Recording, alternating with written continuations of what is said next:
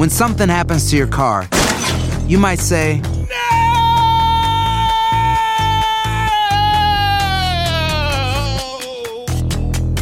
My car. but what you really need to say is something that can actually help. Like a good neighbor, State Farm is there. And just like that, State Farm is there to help you file your claim right on the State Farm mobile app. So just remember, like a good neighbor, State Farm is there. State Farm, Bloomington, Illinois.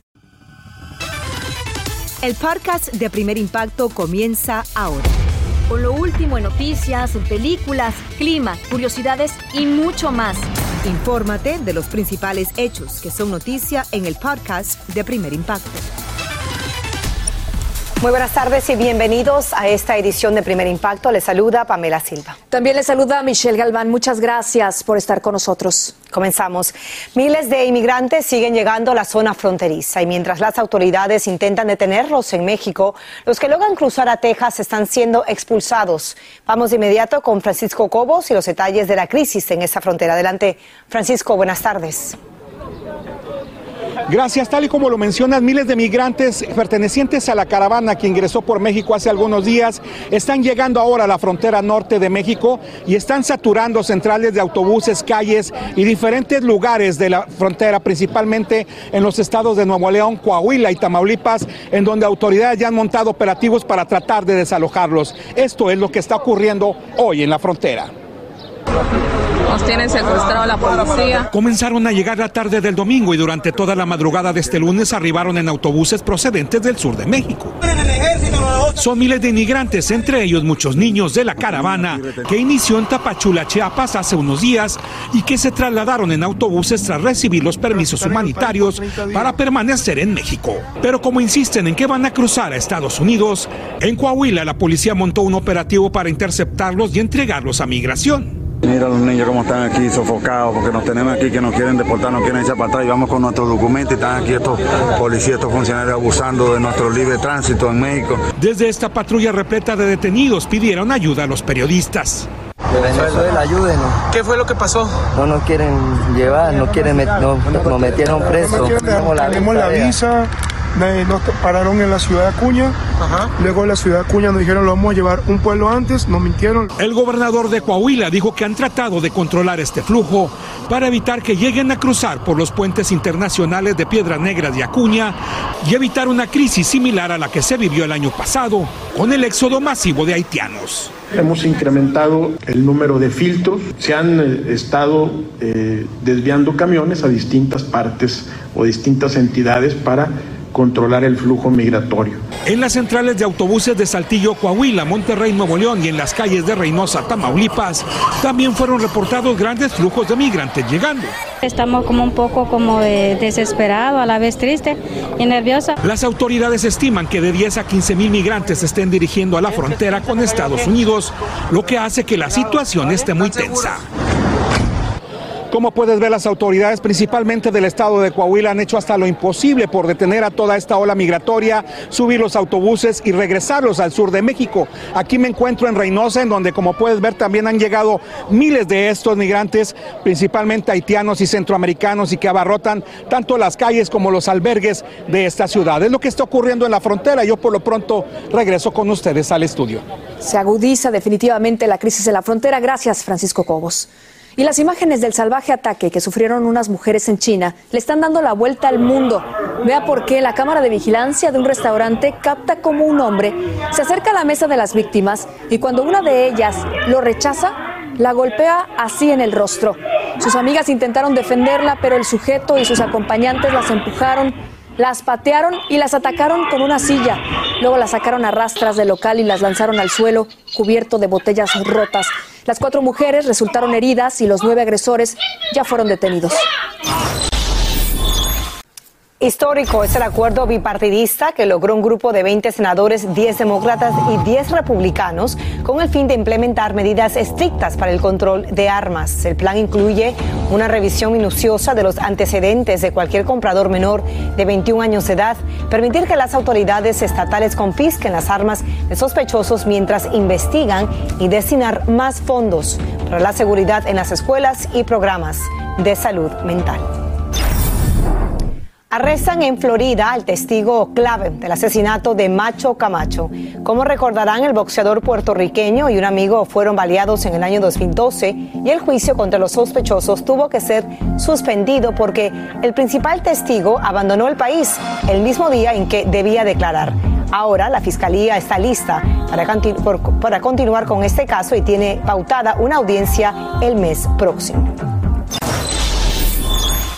Y mire usted, este es un caso que hemos seguido muy de cerca. Al fin pudo tener entre sus brazos a su hija, una madre que escapó de los Estados Unidos y que tuvo que huir a México tras ser amenazada de muerte por su esposo. Como nos cuenta nuestro compañero Jorge Fregoso, estuvieron 10 años separadas y ahora son las protagonistas de un reencuentro de impacto. Son lágrimas de emoción y alegría.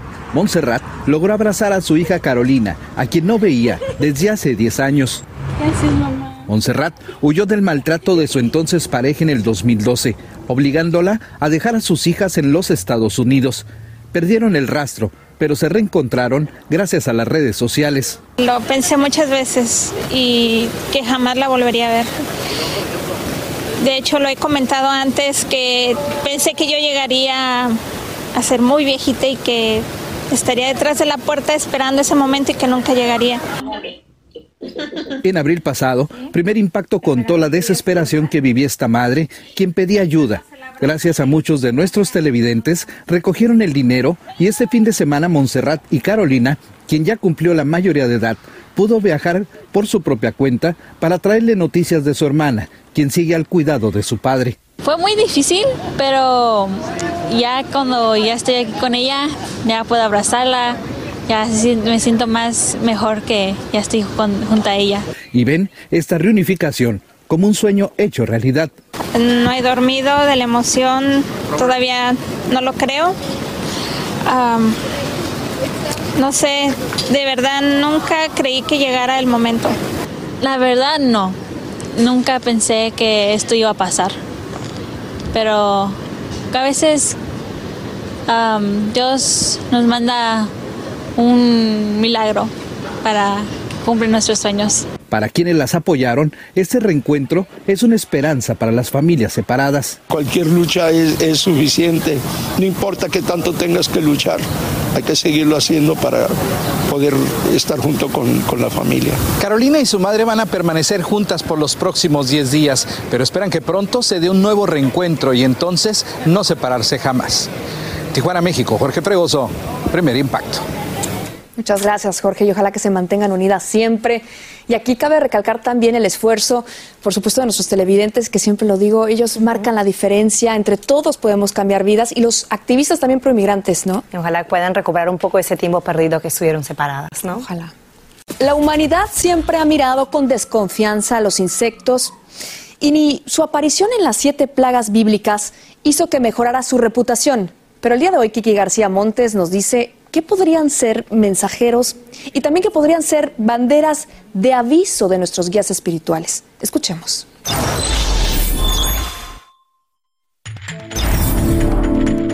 ¿Qué hace la lagartija en un sexto piso?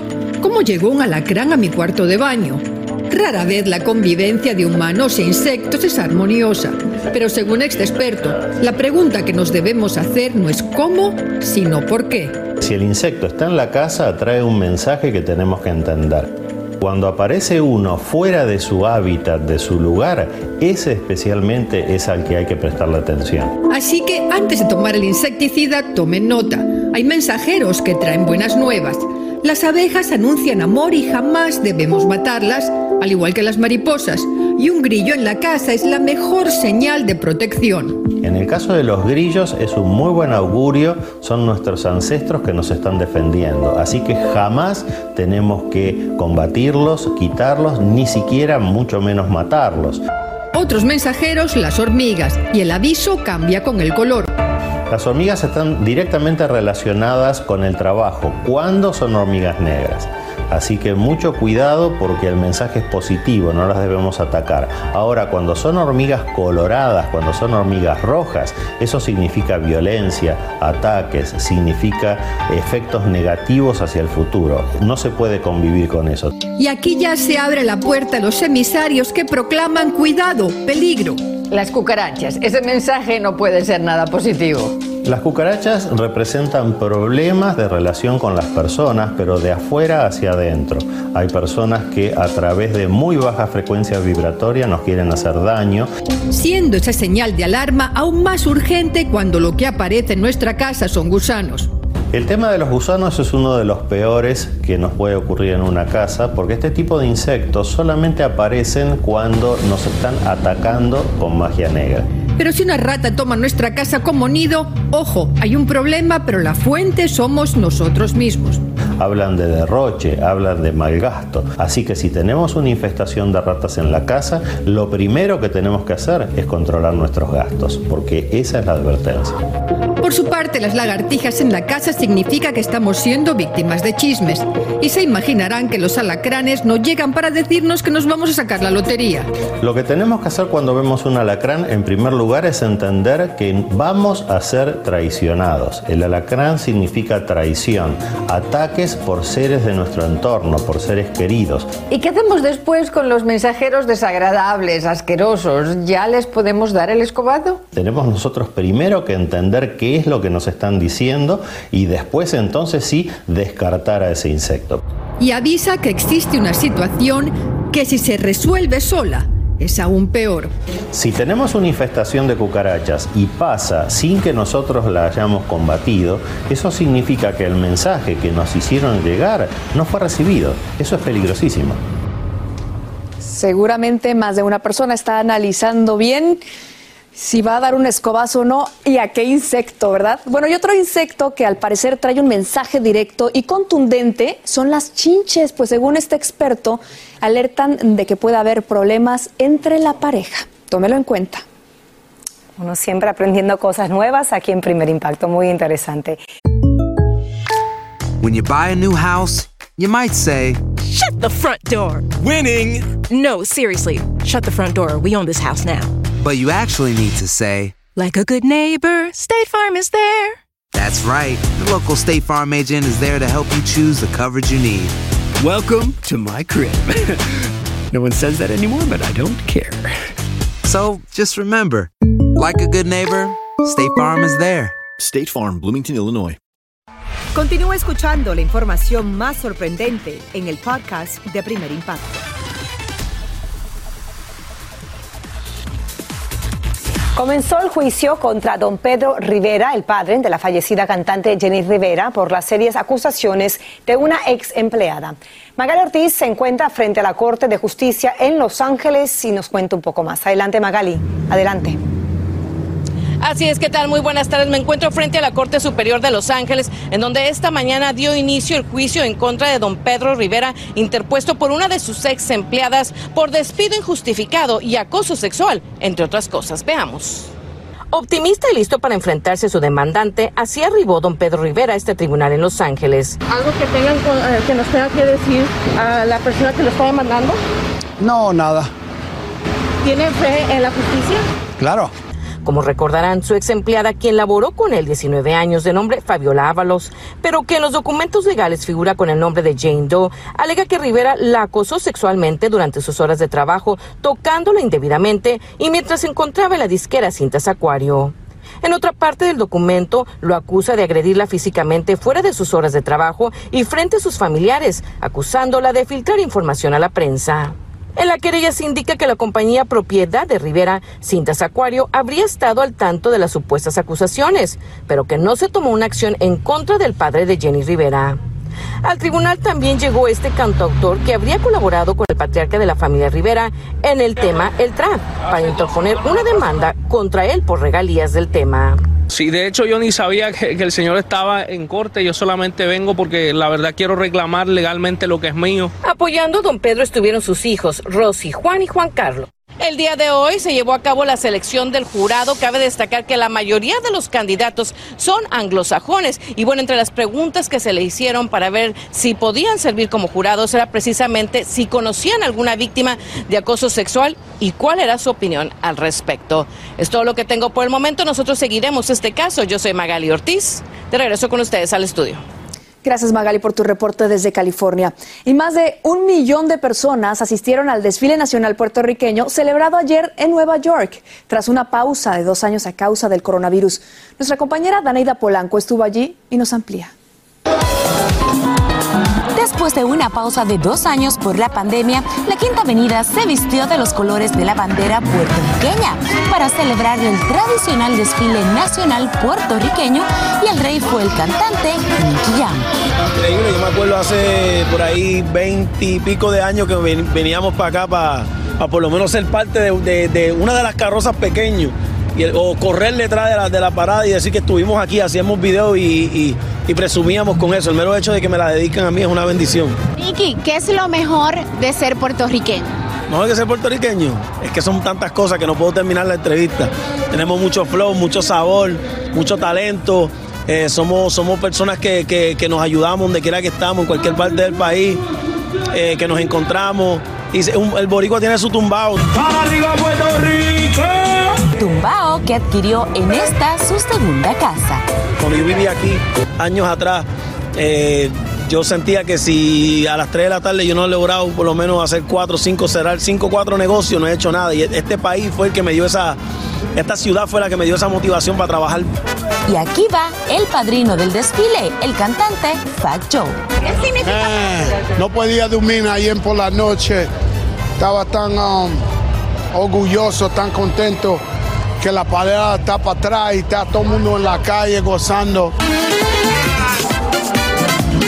Más de 100 carrozas participaron, entre ellas la de Univision y VIX, y no faltó nuestra Jackie Guerrido. Desde el 2019 que no estábamos aquí, de verdad que la energía aquí, todos los boricuas, decir presente, devolver el amor que ellos nos dan, recibir el amor que ellos nos dan, esto no se puede describir, de verdad que no. Les cuento que el desfile nacional puertorriqueño celebró este año su edición número 65 de la manera en la que el boricua lo sabe hacer con orgullo y mucho sabor. Estado de mi parte desde Nueva York, continuamos con más de Primer Impacto. ¡Huepa!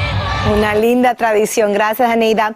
Le contamos un nuevo documental sobre el ascenso al estrellato y el fin del famoso grupo Menudo fue estrenado en el Festival de Cine de Tribeca en Nueva York. Por la alfombra desfilaron el director y ex integrantes del quinteto juvenil que hizo historia en Hispanoamérica. Aquí vas a tener la oportunidad de por primera vez ver a los, los integrantes hablando sin ninguna máscara, sin ninguna locura, sin nadie que te mascaree toda la situación para hacer lo que le da la gana. No, estos son nosotros hablando de nuestra vivencia. No todas las vivencias fueron iguales. Bueno, el precio que yo pagué por menudo es simplemente no poder ir al supermercado y que la gente no me reconozca. Ese es el único precio que yo te puedo llegar a decir que yo pagué por menudo, porque el resto no ha sido nada malo. La moderadora fue nuestra colega Daneida Polanco y el documental expone alegatos de abuso y explotación también, al igual que otros temas a través de entrevistas con los exintegrantes, como mencionó Johnny Lozada, de la popular agrupación, y lo podrá ver por HBO Max a partir del 23 de junio. Y salen a la luz nuevos detalles de la sorpresiva boda del cantante puertorriqueño Anuel y la dominicana Yailin, la más viral, que unieron sus vidas con separación de bienes en una íntima ceremonia en República Dominicana. Indira Navarro tiene los detalles y nos cuenta más. Una mujer casada hombre, y un hombre casado. De esta manera, la pareja del momento le dijo al mundo que ya eran marido y mujer. En esta oficialía de República Dominicana se llevó a cabo el matrimonio. Lo declaro marido y mujer. Y así, oficialmente, Anuel y Yailin sellaron su amor al casarse por el civil en una sorpresiva ceremonia. El matrimonio se dio y cumplió con el voto de la ley. Horas antes del enlace, Yailin y Anuel firmaron un contrato legal. Las imágenes la publicó en sus redes la exponente urbana junto a un mensaje en el cual expresa lo mucho que ama a su hoy esposo. Resultó ser el acuerdo prenupcial, cuyas cláusulas son de carácter privado y forman parte del registro del matrimonio, del cual fue testigo el productor de radio Santiago Matías, conocido como Alofoque. Fue algo súper espontáneo en un viaje aquí que tenían en República Dominicana. Bueno, tenían, ya se fueron a Europa, no se va de gira. El casamiento se produjo con tanta rapidez que según nuestras fuentes, Anuel autorizó que no se notificara la boda públicamente para que tres días antes cualquier persona pudiera objetarla mediante un edicto. La velocidad del momento hizo que la ilusión de casarse en una ceremonia en casa de campo se abortara para un acto sencillo en una oficina del Estado. A ritmo de salsa y bachata, Anuel y Yailin celebraron su unión de forma muy particular en una casa en el campo de unos artistas urbanos dominicanos. No hubo cortejo ni tampoco flores, ni mucho menos familiares de los novios. Solo eran ellos dos y un selecto grupo de amigos disfrutando de la boda la noche del viernes. Lo escuché a ellos hablando de que será algo bien grande, algo que toda mujer sueña, esa gran celebración. Tan pronto se enteraron de la sencilla boda, los fanáticos de la pareja se concentraron en esta oficialía civil para ver la salida de los recién casados, quienes pasarán su luna de miel en Europa durante una gira de conciertos de Anuel. En Santo Domingo, República Dominicana, Indira Navarro, primer impacto. Continúa escuchando la información más sorprendente en el podcast de Primer Impacto. Continuamos con más de Primer Impacto en vivo. Una familia pide ayuda para apoyar la recuperación de una joven turista mexicana que está en un hospital de Nueva York. Y es que como nos cuenta nuestra compañera Nayeli Chávez Geller, ella cumplió su sueño de viajar a la Gran Manzana, pero un día antes de regresar a su hogar, terminó al borde de la muerte. Noraelia Ramírez está convencida de que no hay como los cuidados de una madre.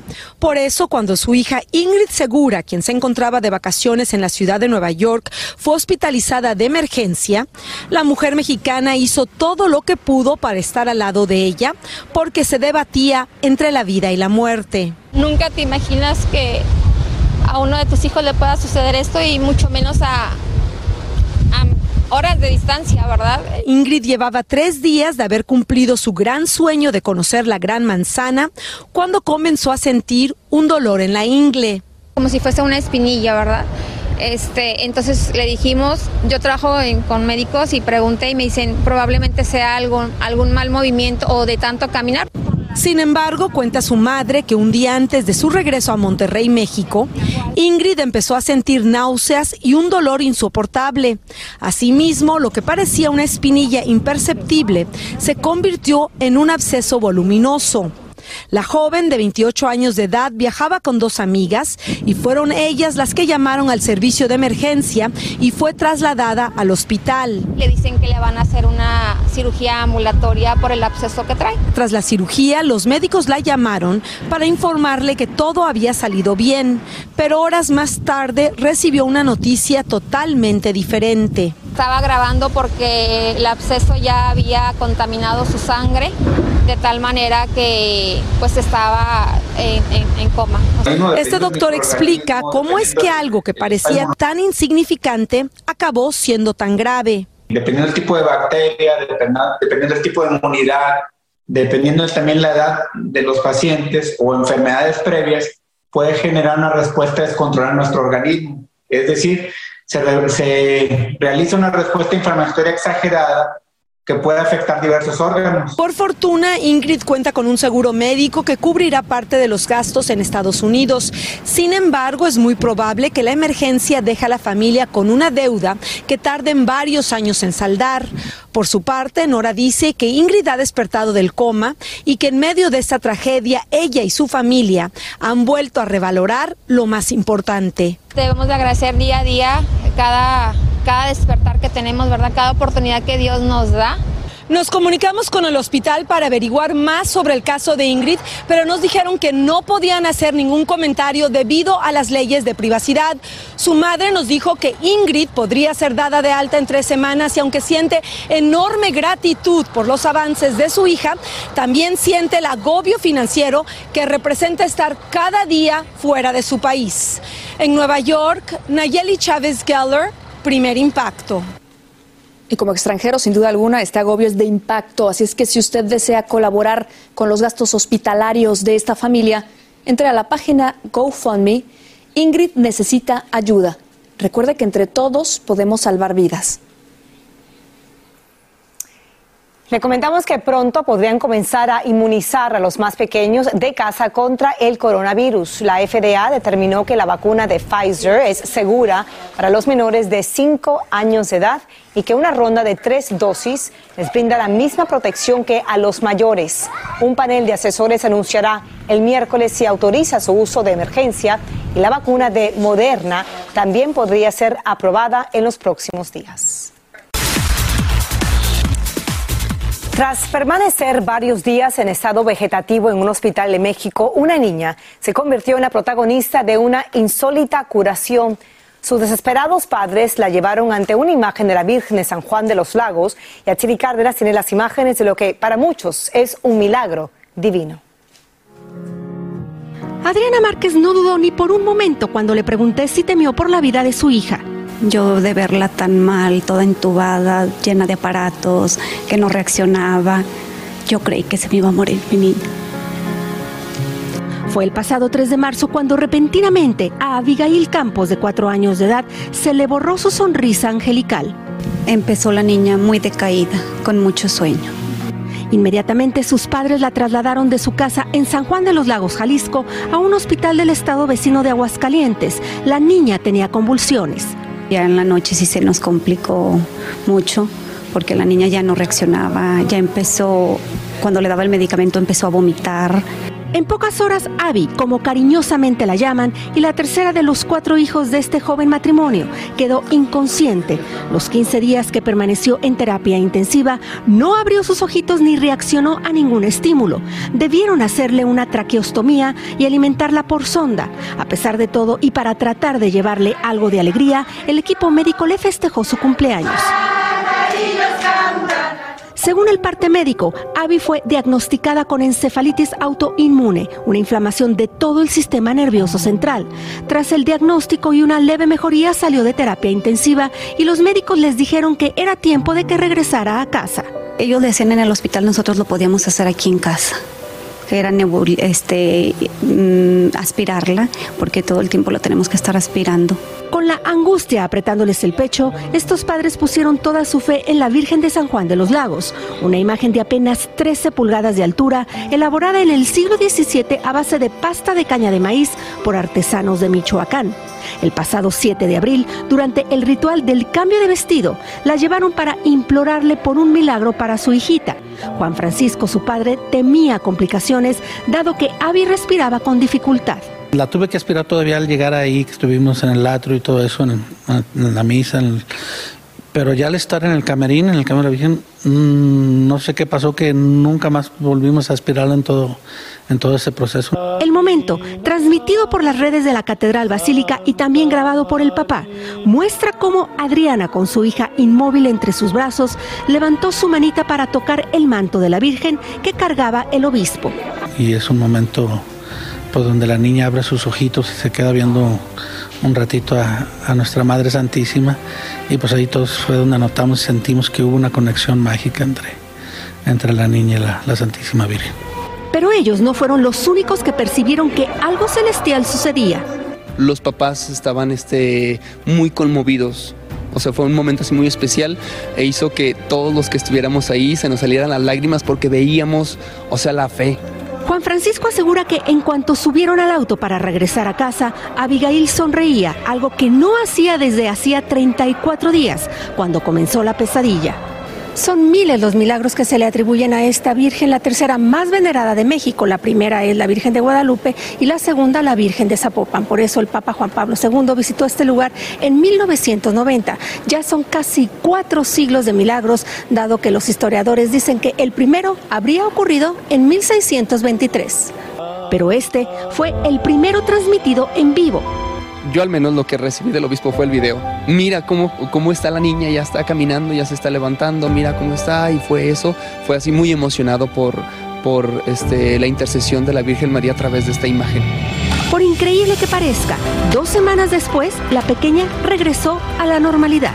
Normalmente hay un registro aquí en la Catedral Basílica de milagros, así de, de esa magnitud, digámoslo así, donde hay archivos que científicamente corroboran que la lógica y la ciencia se rompe y entonces a eso se le llama el, el milagro. Y aunque estos padres saben que según la ciencia la encefalitis autoinmune no tiene cura, confían en que su Virgencita de San Juan de los Lagos jamás los abandonará. Todos nosotros nos sentimos bendecidos y también comprometidos, que, comprometidos que si Él nos ayudó por la intercesión de nuestra Santísima Madre, es por algo y para algo. Impresionante esa historia, gloria a Dios. El, el cambio de vestido de la Virgen de San Juan de los Lagos es un antiguo ritual que se lleva a cabo cuatro veces al año. Fuentes de la Iglesia Católica nos dijeron que le informarán personalmente al Papa Francisco lo ocurrido en México. Increíble historia. Y mire usted, para nuestro final de impacto, recuperan una cápsula del tiempo que estuvo 25 años sepultada en el terreno de una escuela intermedia en Connecticut. Se trata de una caja con cartas, con fotografías y con otros recuerdos que un maestro y sus alumnos enterraron en el 97 y acordaron abrirla el 8 de junio del 2022, pero ese día no pudieron encontrarla. El profesor lo intentó de nuevo y finalmente la recuperó. Ahora espera poder reunirse con sus exalumnos para compartir este gran tesoro. Y con ese valioso hallazgo que contiene tan preciadas memorias, nos despedimos en esta tarde de impacto. Así termina el episodio de hoy del podcast de Primer Impacto. Encuentra episodios nuevos de lunes a viernes, primero en la aplicación de Euforia y en todas las plataformas de podcast. Como siempre, gracias por escucharnos.